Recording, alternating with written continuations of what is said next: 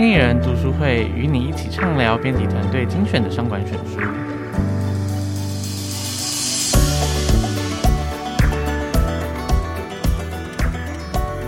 欢迎来到经理人 Podcast，我是采访编辑刘耀瑜，大家可以叫我 Andy。那旁边是我们的资深采访编辑卢廷熙。Hello，大家好，我是经理人的采访编辑卢廷熙。好的，今天又是我们读书会单元。那我们今天请到两个听起来很像是双人团体来宾，ICKT，请他们跟听众打声招呼。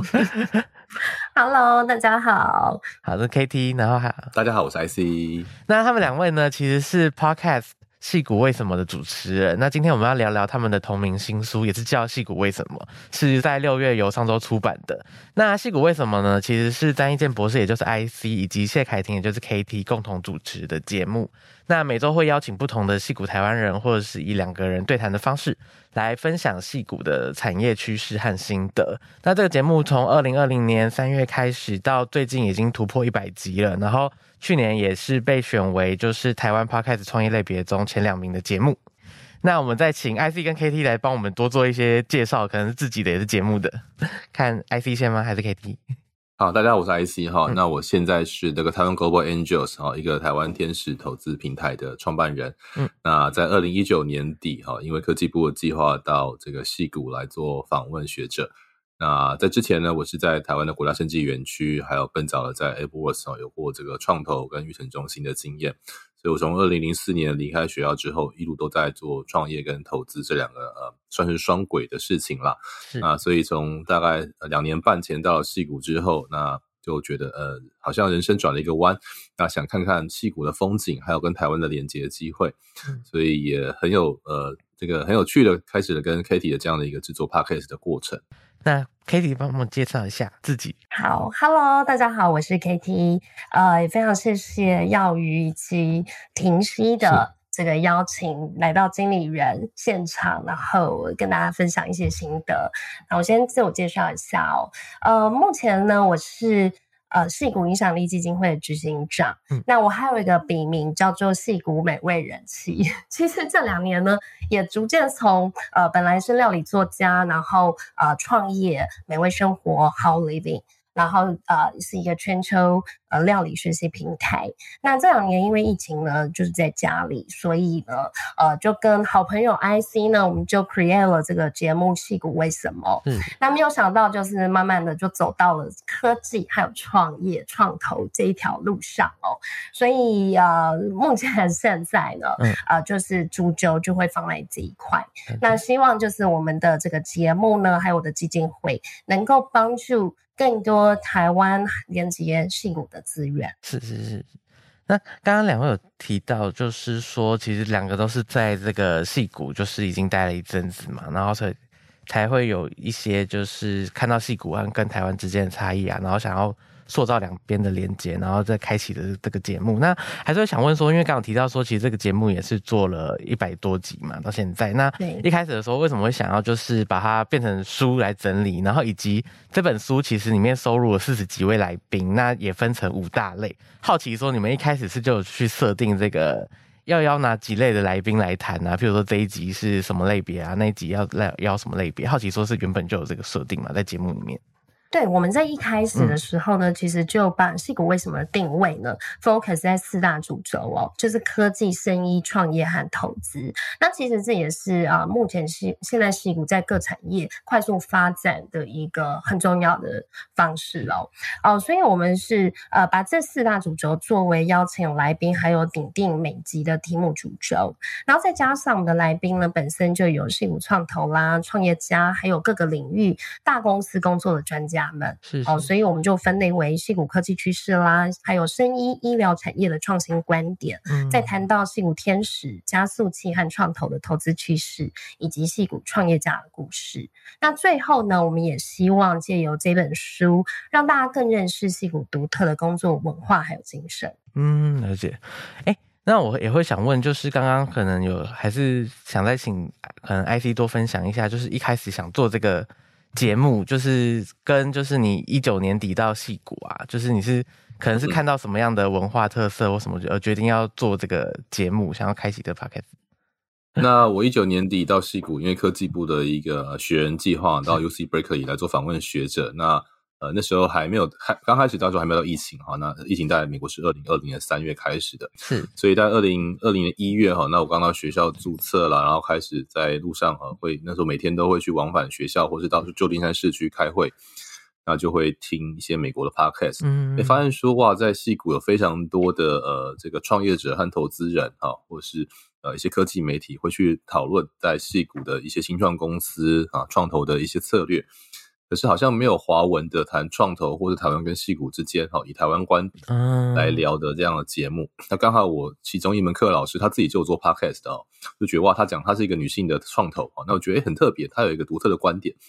那我就觉得这事情是似乎是因为我曾曾经在台湾有有上过广播节目啦，录制过一些电台，觉得诶好像我对于声音这件事情并不陌生。嗯，但是因为我自己并没有真的做过节目的经验，那就想到诶其实我认识一个好朋友叫 Katie，他其实呃算是呃有很多的呃从文字到影音的内容的制作经验。那他在戏谷又算是蛮有知名度的，所以就找他聊聊说，那我们有没有机会来合作一个 podcast？嗯，那来也可以让我可以去有机会认识更多在戏谷的创业者和投资人，然后我们也也试着去做一些连接。所以节目就是这样，在二零二零年的一月开始的企划。那结果在三月初，我们刚开始直播第一集的时候，居然就发生了疫情，所以是很有趣的一个开始。是，对，没错。哎，实际上会好奇说，像 IC 或 KT 的话，在疫情呃爆发这两年，或者是其实时间线更长，拉到五六零来看的话，你们自己在观察戏骨文化的话，有没有发现有什么不同于以往的变化，或者是你们特别有觉得看见什么样新的机会，让你们觉得可能台湾跟戏骨之间需要一个更紧密的连接或合作吗？嗯，其实台湾跟戏骨的关系哈，其实起源于大概就是八零年代开始，然后戏骨从半导体业哈。然后到电子业，那我们较早期像 HP 啦、Intel 都是在矽谷崛起。但后来当然我们比较熟悉，就像雅虎、Google、Facebook 这些哈、嗯、所谓的网络公司。所以矽谷其实已经历经过五六个产业的脉动。嗯，那台湾其实比较熟悉矽谷的早期的前辈，都是在半导体业、电子业或是光电产业，大概在光通信业哦，大概在九九零到两千年啊这过程当中。那那时候其实台湾的创投业跟戏股连接也非常的紧密，嗯，但是到两千年之后呢，一方面是中国的崛起，二方面台湾的创投的政策，还有国防意哈的一些人才哈，就是资金跟人才在台湾都相对于没有那么热衷到美国去了。那加上美国的网络产业发展，其实台湾并没有呃那么紧密的跟上。我们在九零年代其实有过一波的网络创业潮，但是大康 bubble 之后，全世界的这个投资人有点熄火哈。嗯。那台湾几乎是熄火整整十年，那是当年为什么我跟啊 Jamie 哈会会一起哈创造了 AppWorks 的原因之一。所以在那过程当中，我也去观察，就是诶台湾跟西谷这个渐行渐远啊，也包括了像我的这个同辈哈。那我是一九七六年出生，那我同学们就是刚好我们经历了九八到两千年哈，台湾。开始国防役的政策，哈，就是到产业界服役，以及这个美国经过大抗 bubble 到两千年这个呃两千零八年的这个金融风暴当中，戏股也过低潮哈，所以其实呃导致说，其实台湾的人跟资金与戏股的脱节，在两千一零年之后，其实越来越严重。是，所以呃我在一八一九年哈，在国家生技园区服务的时候，其实非常常到戏谷跟波士顿啊这两个地方造访，就发现这个问题好像呃有有一些。正在进行的政府跟民间的计划，但似乎呃还有别的方式可以来做啊，嗯，所以呃那时候我就看到这样的可能哈，那我所以就就讲说自己来戏谷一年试看看，那当然遇到疫情，所以我就试着在美国留下来。那另外一个角度就是说，在过去这两三年哈，戏谷跟之前，我觉得戏谷它的这个整个文化的发展，当然分了好几个阶段哈。那我们两千年之后就是走到网络产业，然后零八年之后走到行动产业哈。那很有趣的事情是在这个 Q 一哈，就是在呃二零零八年经济这个呃金融风暴之后，其实矽谷经过一次的这个再繁荣期哈。第一波繁荣大概是这个就是九零到两千年，那那零两千到零八算是矽谷的这个某个某个衰退期哈。那从二零一一年之后，那这个美国政府 Q E 嘛，就第一次量化宽松哈，其实很多钱又从华尔街涌到了矽谷。那加上中国跟美国那个时间点算是打得很火热了哈，所以很多的钱投到中国又回到了美国，再投资中国哈，那样循环在二零一一到二零一五年时候形成一个矽谷的呃第二次的，我觉得也是崛起。然后那时候大公司哈，Google、Facebook 疯狂的招人哈，对，不断的扩张，所以呃，然后加上二零一二年之后，那旧金山也开始哈重新改造它的金融区哈，所以等于说从二零一二到二零一八年哈，矽谷是历经了又一次的这个呃繁荣。是是是。那直到了疫情哈，所以疫情这两年其实哈，在一开始二零一零年哈三月的时候呢，有没有经历经过这个几个呃非常大的这个衰退嘛哈，很很剧烈的快速衰退。但是在科技业反而因为实体行业的这个呃这个被打击，然后非常多的东西改成线上化，嗯、所以二零二二二零到二零二一这两年哈，那资本市场有非常大的能量哦，都投注到了戏股哈。那呃，像我们这本书里面的我的序文就讲到一千只独角兽的时代啊，就是我们在今年的一月份啊，全世界独角兽的这个家数来到了。呃，一千家就是所谓的上市前哈，估值超过十亿的这个新创公司，是，所以细股当中就占了哈，在整个啊这个一千家当中，美国就占了五百多家，五百二十四家，那光是加州就占了大概呃两百五十家，细股就占了大概超过两百家哈，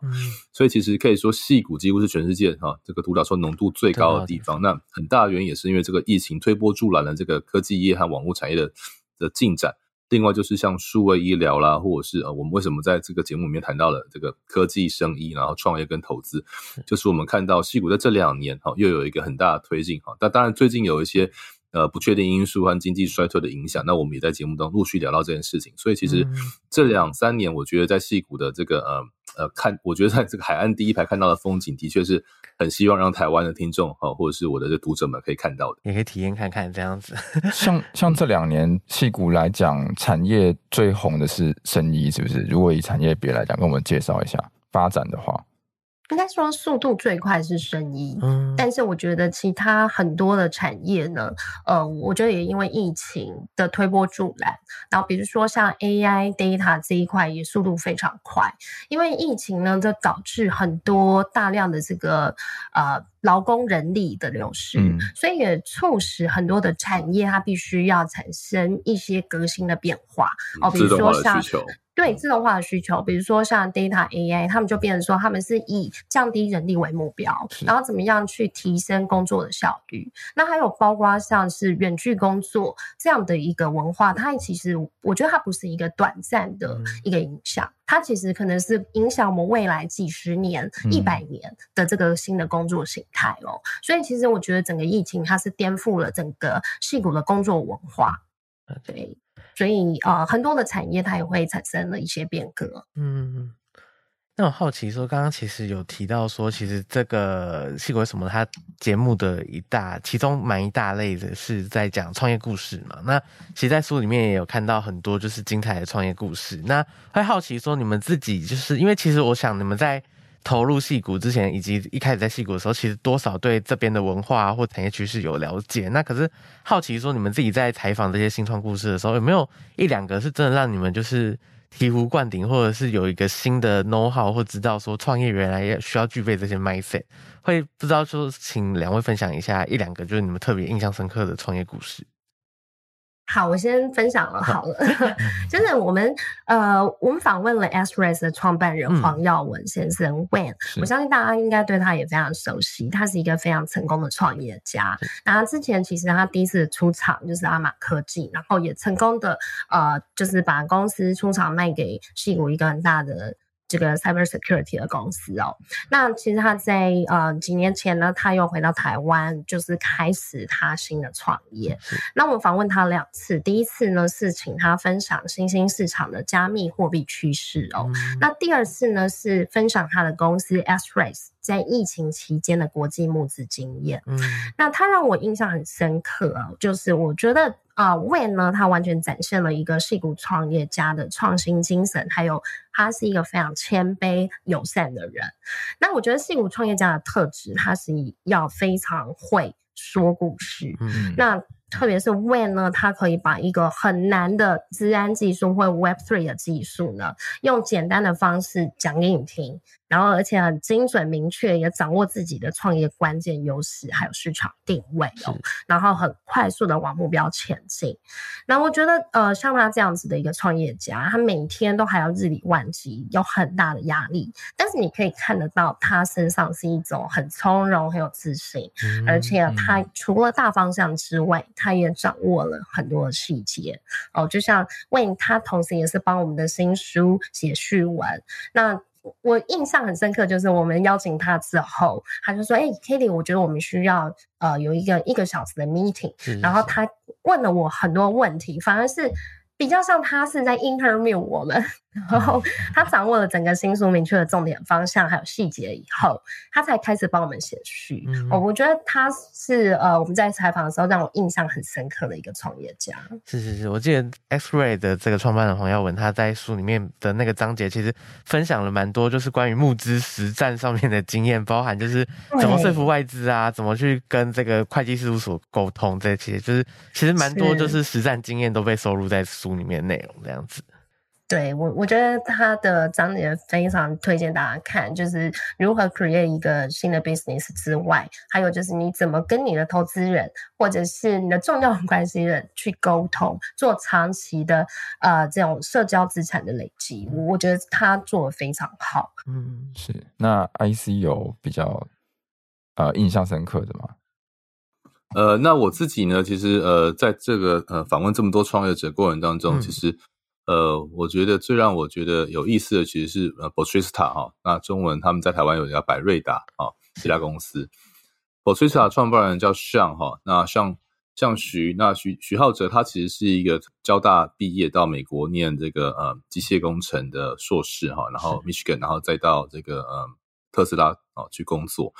可是他其实是上在大学跟美国的研究所时候，他都有创业，那也都有不错的甚至出场的机会，嗯，所以他也其实呃某个角度来说蛮符合我们看到的一些所谓典型的这个超级创业者的条件哈。可是更重要的是，呃，在我认识他，其实我认识他已经七年的时间哦，在他当初一四一四一五年我到美国参访特斯拉的时候，都是他协助我去安排，他那时候在特斯拉哦做这个电池的制造跟开发，那还有工厂的自动化。所以他本来对于呃机械跟自动化就有非常强的经验，那也他基本上也是为了这个呃创业才特别选择到特斯拉工作哈，去跟 Elon Musk 哈还有他的这个创呃创业团队去学习如何创业。所以在 Botrista 这个饮料自动化的一个行业当中，他们选择了一个呃看起来门槛很低，叫做奶茶机哈，可是事实上他们做了非常多技术性的投入，然后用很快的时间在三年里面哈完成了。好几个版本的新世代的这个机器，更重要是它的商业模式哈，非常的简单，但是一旦能够进入餐饮业这个行业，他们产生的这个呃成长潜力又非常巨大。那他们把它从一个以这个呃台湾跟中国人啊或者是华人为主的技术团队，那经过了很不错的天使投资人跟呃 A 轮的投资人的协助，让他们取得了呃资金之外，也得到了很好的美国的这个呃像食品设备业的啊这个第一名的这个企业哈投入。甚至日本的创投，所以他们其实已经有点国际化的脚步在开始。更重要的是，他的团队从技术团队变成了一个业务团队哈，在美国当地有了很多的这个餐饮业的大佬跟这个业务团队的支持，所以他在两年内就变成了一个从呃技术开发哈产品的原型到一个已经进入市场的成长轨迹当中。是，那更重要的是，我觉得我在他身上看到的就是说。我们常常说，早期投资在看的是人哈，嗯，那呃，我现在觉得所谓呃，中国有句俗语叫做这个“吉人自有天相”哈。那所谓的吉人，就是说一个创业者，他除了本身条件优秀，他愿意让跟他一样或是比他更优秀的投资人、创业者一起加入，这个本身是一个能力，它包括这种特质啊。因为创业都会遇到困难，但是创业者一定是特别优秀或是固执哈，对某些事情有信念才会创业嘛哈。但是有些优秀的创业者，他可能太固执了，他听不进别人的想法啊，或者是他很觉得自己很优秀，就不一定能够找到比他更优秀的啊，在某些领域比他优秀的人加入。是，那我在相身上看到就是一种。他自己不断成长，他又能够让团队一起成长，并且能够把好的投资人啊、创业者啊的团队，甚至是这个客户，都能够带进他整个的 eco。他也不止在创造一个公司，他创造一个新的 ecosystem，或成为一个 game changer 哈，一个改变啊这个行业的游戏规则的一个创办团队。那所以我觉得他是让我格外感到印象深刻。然后他也是一样，像刚才这个 Katie 所讲，他是一个很谦虚，但是又非常务实，然后又呃不断在成长。哦，然后工作非常忙碌之外，他也嗯，对于家人啊、朋友都非常的呃，能够能够维持联系哈。就是说，你会看到他既能够做到时间管理，又能够做到这个呃这个效率的提升哈。这样的一个创创业者，你就会情不自禁的想要常常的去找他哦，然后或者是甚至说去投资他啦。看到投资人怎么去去投资他这件事情，我觉得都。呃，非常有，像我们自己的 TGA 也是在考虑评估他这样的一个投资机会，所以我们就会觉得其实这是一个非常非常有意思，然后也也算是我在做 Podcast 的很有趣的一个收获吧。是是是，哎，那我想呃，顺着刚刚这个 IC 提到的这个 Bostwick 创办人徐浩哲这个案例，嗯，继续往下延伸，因为我自己也对这个故事蛮印象的，不管是在听节目或者书里面的，对，因为刚刚有提到说他其实早期进入特斯拉的时候，也不是以一个汽车业的身份进入嘛，那对。他就是其实我在看书里面这个例子的时候，会发现说其实好像。在呃，戏骨创业，你除了是自己懂一个技术，有一个好技术、好产品以外，你其实还是要有很多，就是很像经营人的能力，像是敏捷修正啊，或者是汇集资源啊，或者是自我管理的这部分。那会对蛮好奇说，你自己认为说，您在采访这些创业故事的时候，你会认为说这些故事啊，像或者是投资观念，一定是要创业家或者想创业的人才需要知道的嘛？那如果我说对于一般企业的。呃，经理人或营运者，我们去了解这些戏股的创业故事，或者是这个天使投资人怎么想、怎么运作，他们对他们有实际的帮助吗？其实，呃，我觉得创业的阶段哈，我们有分零到一跟一到一百啊。嗯所以，从零到一就是打造一个成功的商业模式，一到一百就是可能商业模式包括资本跟资源或人力的扩张啊。所以，其实，在我们的 podcast 后啊，最近有有有聊过一集哈，就是零到一跟一到一百分别该注意什么哈。嗯。那事实上，我觉得对于多数的企业经理人来说，一来你可能会有投资的需求和扩张的需求；二来是其实一到一百非常多的矽谷成功的创业者，他们在经营管理能力甚至不输给企业，他们很多甚至从企业出身的哈。所以我觉得第一个去了解这些创业故事，或是呃，我觉得都有蛮多的启发。因为呃，我们访问的创业者，当然有些比较早期，有些已经呃连续创业了，或者是已经在中期的阶段、成长期的阶段、好成熟期的阶段，他们都会呃，我们都很乐于分享他们如何去管理团队，或是塑造企业文化。嗯，更重要的是哈，在商业模式的这个琢磨过程当中，他们是如何找到哈成功的方程式。当然，每个公司都有不一样的轨迹，可是我们都知道，这个呃失败往往都是因为。快速的扩张，或是没有好好的去呃思考规模化的本质，并不是营收的成长，而是成本的下降这件事情哈。嗯，所以怎么去好好的呃运用你的现金流，还有你的资源，那更重要是汇集资源能力。我想不管是企业或是创业哈，你都需要去收集资源、汇整资源，甚至是加速资源的管理效率。我觉得其实企业管理就是在管理资源，创造价值嘛。所以，其实创业者是一种难度更高的企业经营，它必须几乎从零开始，主石头汤开始。嗯，那某些角度，其实企业内部也会有这个呃内部创新的需求，从零到一的市场啊，或者是一些新产品啊，新的这个领域的开发。所以，我觉得呃，不管是不是矽谷哈，我觉得都很需要理解这个创业和，而且更重要的是，我们呃很多呃这个创业者都在最新的领域哈，那最前端的领域。所以我觉得，呃，看我们的书，听我们的节目哈，可以加速大家对于呃这个世界正在发生什么事情。我们当然自己收获很多，所以有点像是野人献曝了。就是我觉得我们自己收获很多，也希望把这个呃心得分享给大家。是是是。OK，所以其实刚好提到说，一个是从零到一，一个从一到一百。所以其实对，如果一般的经理人他可能不一定是创业阶段，可是他可以从后面一到一百的地方来学戏骨这些比较新的这些做法，这样。对，尤其戏谷是一个高度跟资本连接的地方，就是相较于全世界哈，就为什么戏谷有这么多独角兽？当然不是戏谷本身投资人，他后面的出场很多都是来自华尔街啊。所以你看，这个美国财经五百大、前一百大都是来自，大部分的钱都是来自于华尔街哈。所以你如何跟资本家啊共存啊？那没有错，创投就是为了要出场而投资你，但是在出场后，他可能也需要呃投资银行、资本家或者是 PE 的这个合作。啊，那在我们目前访问的呃这个这个来宾当中，也有一些已经在就是创业过，在做创投的啊，嗯、所以创投怎么去看新创公司，然后天使投资人怎么看？嗯，啊，所以我们其实囊囊括不只是创业的观点，也包括了创业成功的观点，创业成功变成投资人的观点，那连续投资人的观点啊，像我们这个 Michelle 曲智豪哈，现在 ITIC 的总经理，嗯、他就是从台湾第一家进入 Nasdaq 的科技公司哈，那个核心超媒体啊。然后历经过大康 bubble，然后爬起来之后，又为了卖了股票必须要出场，他必须要离开哈，然后就 early retire 之后，然后后来又回到这个呃创业和投资这个这条路径上。那我觉得就是一个非常非常有意思的这个故事哈。那台湾有这样经验的也非常的有限，所以其实我觉得我们都是试着再去呃帮听众啊，我们的读者去采集一些台湾我们可以说称之为凤毛麟角，可是事实上。他们也会自非常谦虚说，觉得自己就是一个呃很平凡的人，但是就是遇到了一个很好的机会，一个然后他们也咬牙撑过当中非常困难的过程啊，所以没有一个创业是简单，但也没有一个成功是偶然的。我觉得这件事情都是我们可以去学习跟去去试着去体会的啦。是是是，像其实 KT 也创业过，会跟我们分享一下，就是你觉得以戏骨来讲，他们的职场文化也好，或是他们的决策模式啊，团队的沟通的方法跟。台湾的呃公司，台湾的企业是有什么不同的差异？然后你觉得哪边是可以分享给大家，跟大家讲一下哪边是很值得我们学习参考的地方？这样。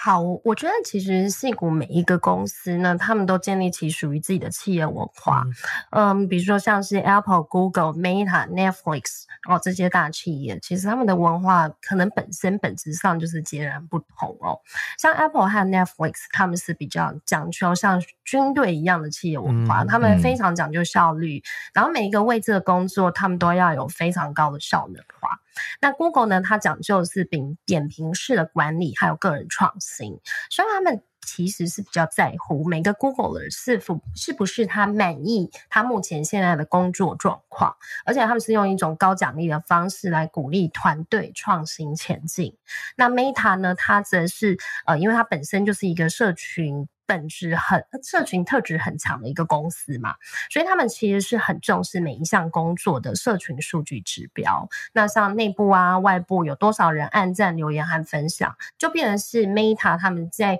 衡量工作的这个呃效能上面一个很重要的依据哦。嗯，所以 Overall 其实，在戏谷每一个公司虽然它的这个文化不尽相同，但是我觉得有三个其实是。啊、呃，很多的大公司或者是 startup，他们都有的这些啊、呃、能力。嗯、然后，其实是跟台湾不太一样的地方。第一个就是，我觉得戏谷它是非常鼓励试错文化。嗯、呃，他们非常鼓励团队呢，呃，你要尝试失败，然后且接受犯错的勇气，因为他们认为。呃，如果说犯错没什么，是人都会犯错，但是最重要的是你犯错了，你有没有快速爬起来，重新找到一个新的目标、新的项目前进的一个力量哦。然后第二个就是你对未来的强烈企图心之外，你能不能与他人分享？啊、呃，我想很多人都知道，矽谷这边真是充满了各种。呃，好手一等一的好手哦，嗯、所以他除了个人竞争之外，其实团队合作、乐于分享是一个很重要的事情。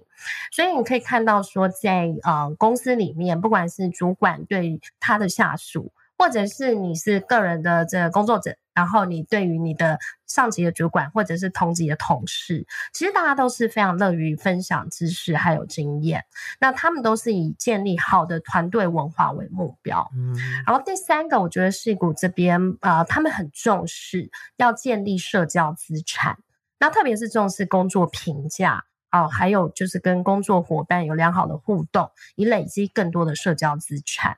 我我觉得这个是对，不管你在公司内部的团队建立，或者是你在外部你要找新工作，你需要呃都要建立很好的 reputation 哦。嗯，所以在这在戏骨的这个工作文化里面，我觉得大家其实呃都有这三个很强烈的特质存在。嗯，了解。那我想顺着刚刚那个 IC 提到，就是在讲这个跟资本打交道啊，嗯、或者是怎么跟这个资本共存的这个点。因为我在书里面有看到一个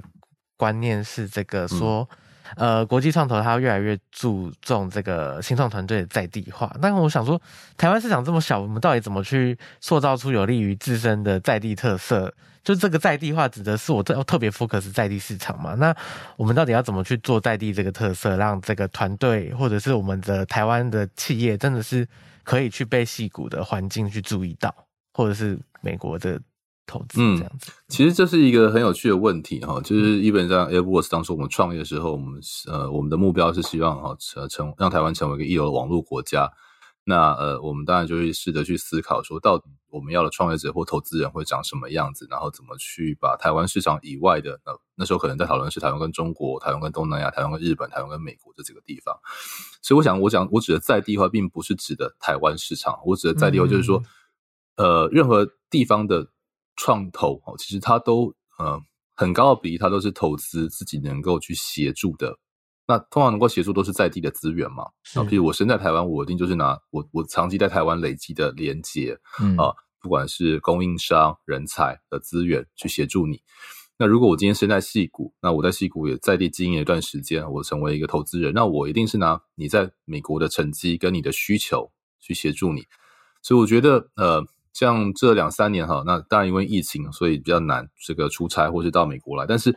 呃，这半年来开始越来越多的这个新团队也开始跟我连接啊，或是当年我在这个五大神奇园区带很多创业团团队哈，在美国、日本去看当地的市场。其实回来哈，就是你想要募哪里的钱，一定要从那里的市场开始，因为对于任何一个投资人来说，如果你没有在地市场的成绩，我不太可能把钱投给你嘛，因为你的技术再高明，你的团队再优秀，如果你没有在地的市场的成绩。好，就是你没有从零到一的话，我不可能去，因为我的钱是要你从一到一百的嘛。是，嗯，所以所谓的在地，并不是指的在台湾哦，在地指的就是说，呃，你在某个地方要募资，你应该以那个地方的呃市场，那怎么进入市场，怎么找到人，怎么找到钱，这三个大概是最基本的挑战哦，就是你的 go to market 啦，或者 market entry，再就是你的 fundraising，然后那问题是 fundraising 就是为了让你在持续扩张你的业绩，好，在当地的营收，或者是找到对的人嘛。所以，那 VC 也会去问你说，那或者投资人会问你说，那你你要找什么样的人？你要你的潜在客户是谁？你已经有了客户，会不会变成更大的客户？哦，这一类的问题。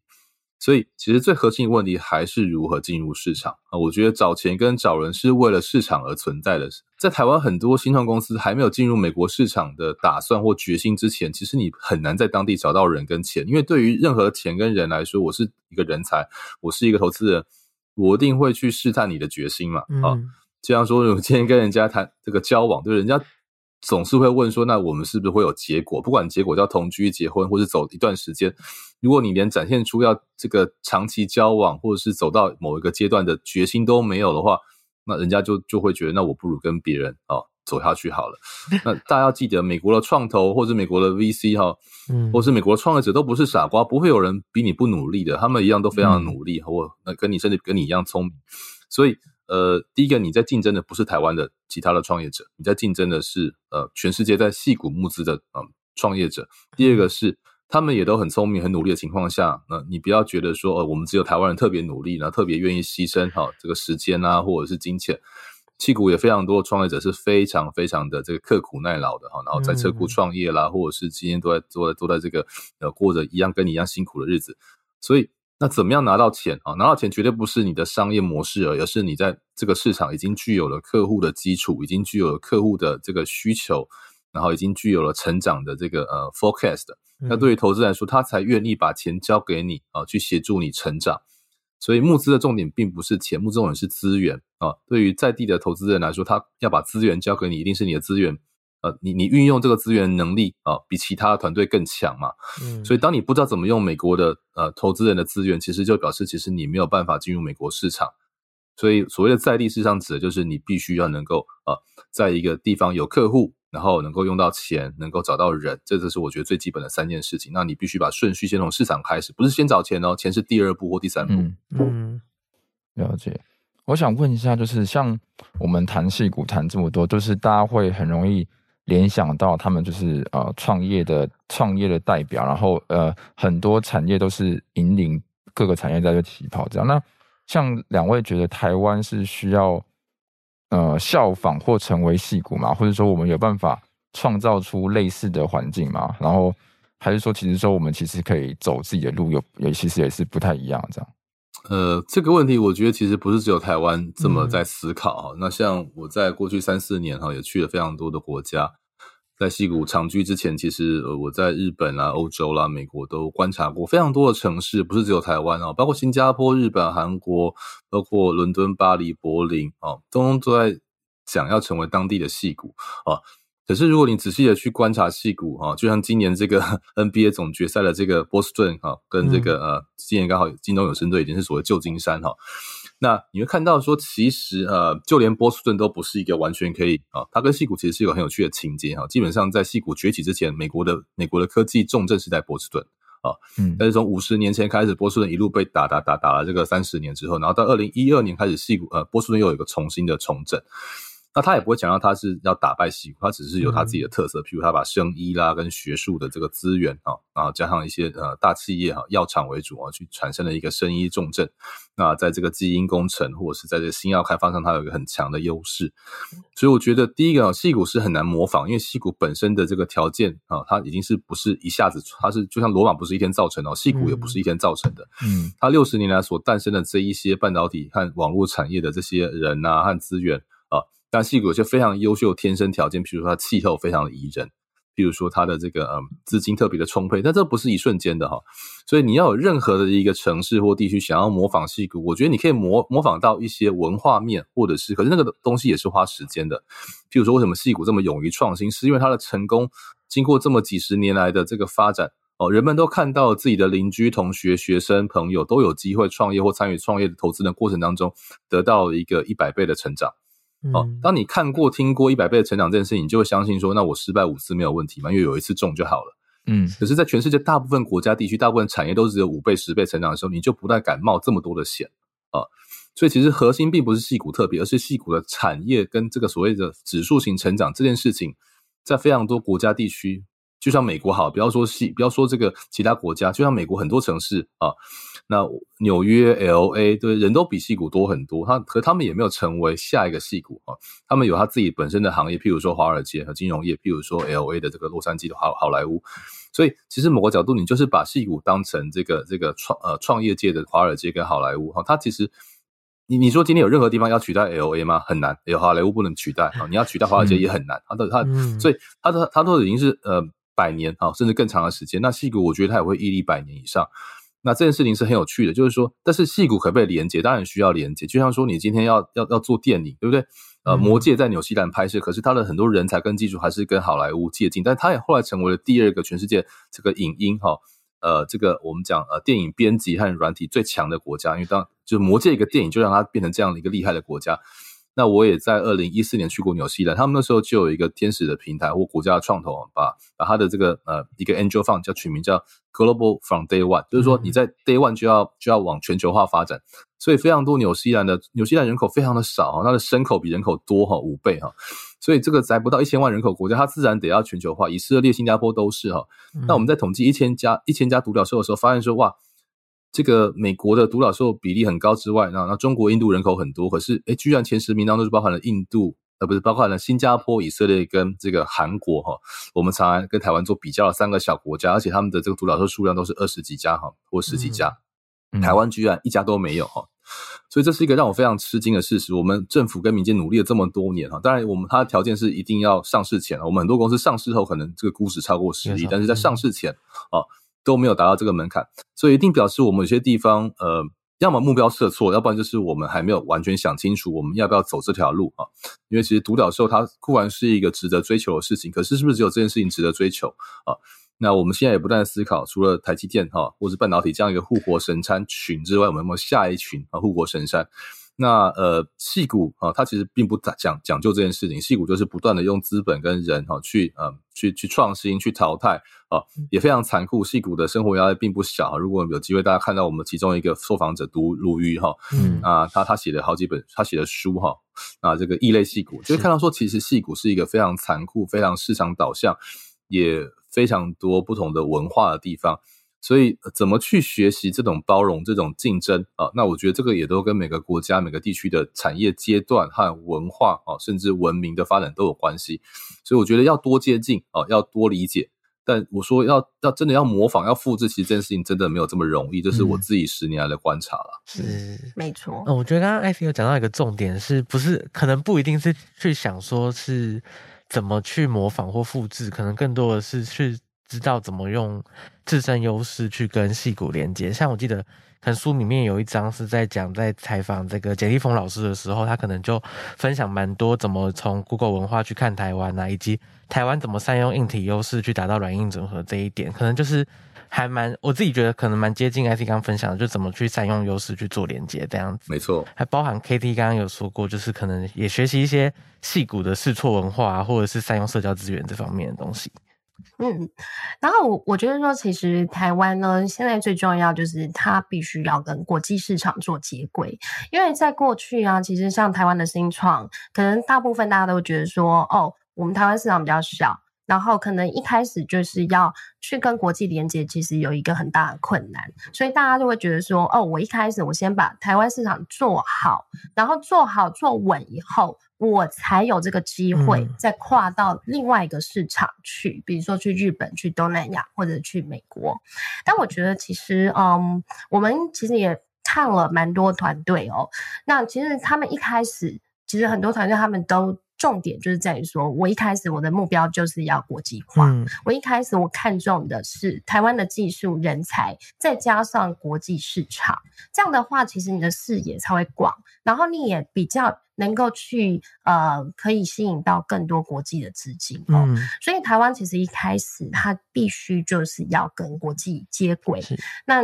呃，刚刚就是呃，主持人有提到，就是说台湾呢，其实有世界级的高科技业、医疗还有传统传统产业的技术呢。呃，其实我觉得就是说，除了我们有这个 TSMC 护国神山之外，嗯，嗯，要怎么在各个产业，去建立自己高标准的创新和关键技术，再落地到各国，然后跟别的市场去做接轨，我觉得是大家现在可以去思考的一个方向。那还有就是，也可以透过早期投资，还有 M&A 的并购，嗯，让台湾还有国外的产业做连接，那做资源和市场的整合，我我觉得也是相当重要的。是是是，好，那今天呢，就是非常谢谢。两位的分享，我们了解到了很多有关戏谷的文化，然后他们的创投的最近的发展啊，以及管理的风格。听众朋友喜欢的话，可以多买一下新书《戏谷为什么》，还有也可以听一下《戏谷为什么》的 Podcast 这样。那喜欢经理人 Podcast 的话，欢迎到 Apple Podcast 给我们五星好评，也欢迎留言给我们。如果有职场困扰，希望我们解答，也可以填写资讯栏的表单，我们有机会可以邀请职场专家为您解答喽。今天的经理人读书会就到这边，我们跟大家说拜拜喽！谢谢，谢谢，谢谢，谢谢，谢谢，谢谢，谢谢，拜拜，拜拜，拜拜。